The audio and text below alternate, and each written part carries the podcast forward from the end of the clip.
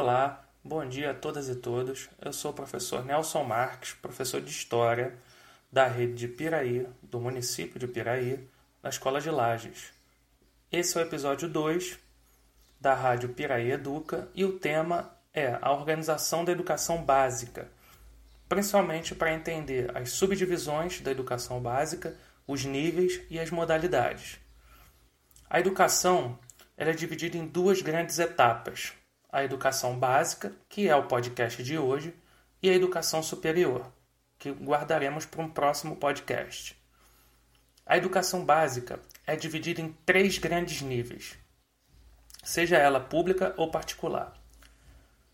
Esses níveis são a educação infantil, subdividida em creche, 0 a 3 anos, e pré-escola, de 4 a 5 anos. Depois passamos para uma outra etapa, chamada ensino fundamental, que ela é subdividida em fundamental 1 e fundamental 2. Fundamental 1 corresponde do primeiro ao quinto ano e fundamental 2 corresponde do sexto ao nono ano do ensino fundamental 2. E, por fim, a última etapa, que é o ensino médio, que percorre do primeiro ao terceiro ano.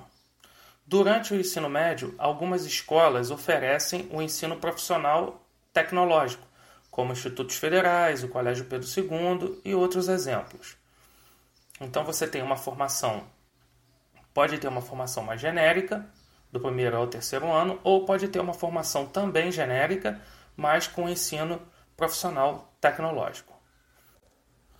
O ensino profissional possui dois grandes formatos: a articulada, subdividida em duas partes, chamada Educação Profissional Integrada, que com uma matrícula você tem a parte profissional e geral da educação do ensino médio, e a outra parte chamada de concomitante, ou seja, é, você pode ter, no caso, duas matrículas diferentes, tanto na mesma escola quanto em escolas diferentes, uma para o ensino médio e outra para o ensino técnico, que inclusive pode ser em instituições diferentes.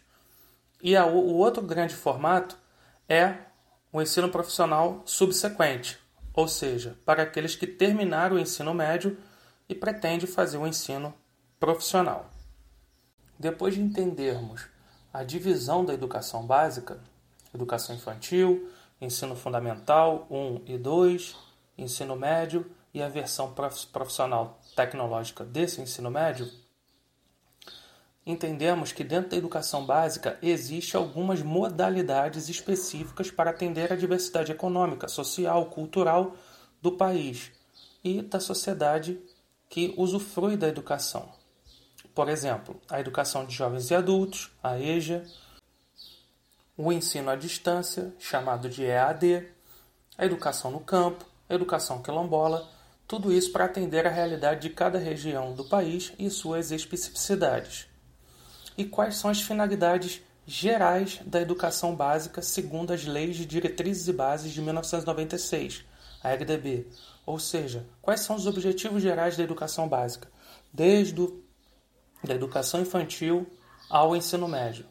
É lógico, cada etapa com as suas características, mas no geral quando se pensa num aluno que termina seu ensino básico completo, ou seja, acaba o ensino médio, o que, que esperamos desse aluno, desse estudante?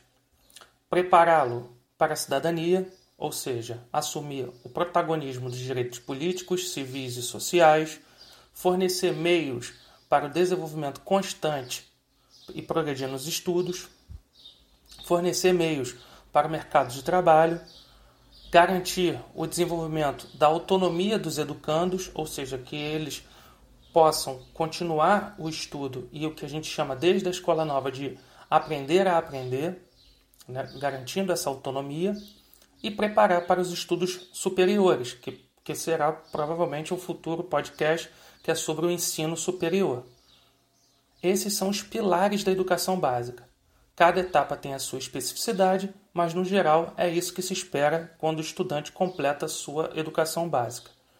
Por fim, a educação básica pública é um direito de todos. Os responsáveis que apresentarem alguma dúvida, procure as suas unidades escolares mais próximas para se informar com os profissionais de educação e tirar suas dúvidas. Conheça os projetos políticos pedagógicos, chamados PPPs, das escolas e observe qual desses projetos atende melhor à necessidade dos seus filhos, sejam elas escolas públicas ou particulares.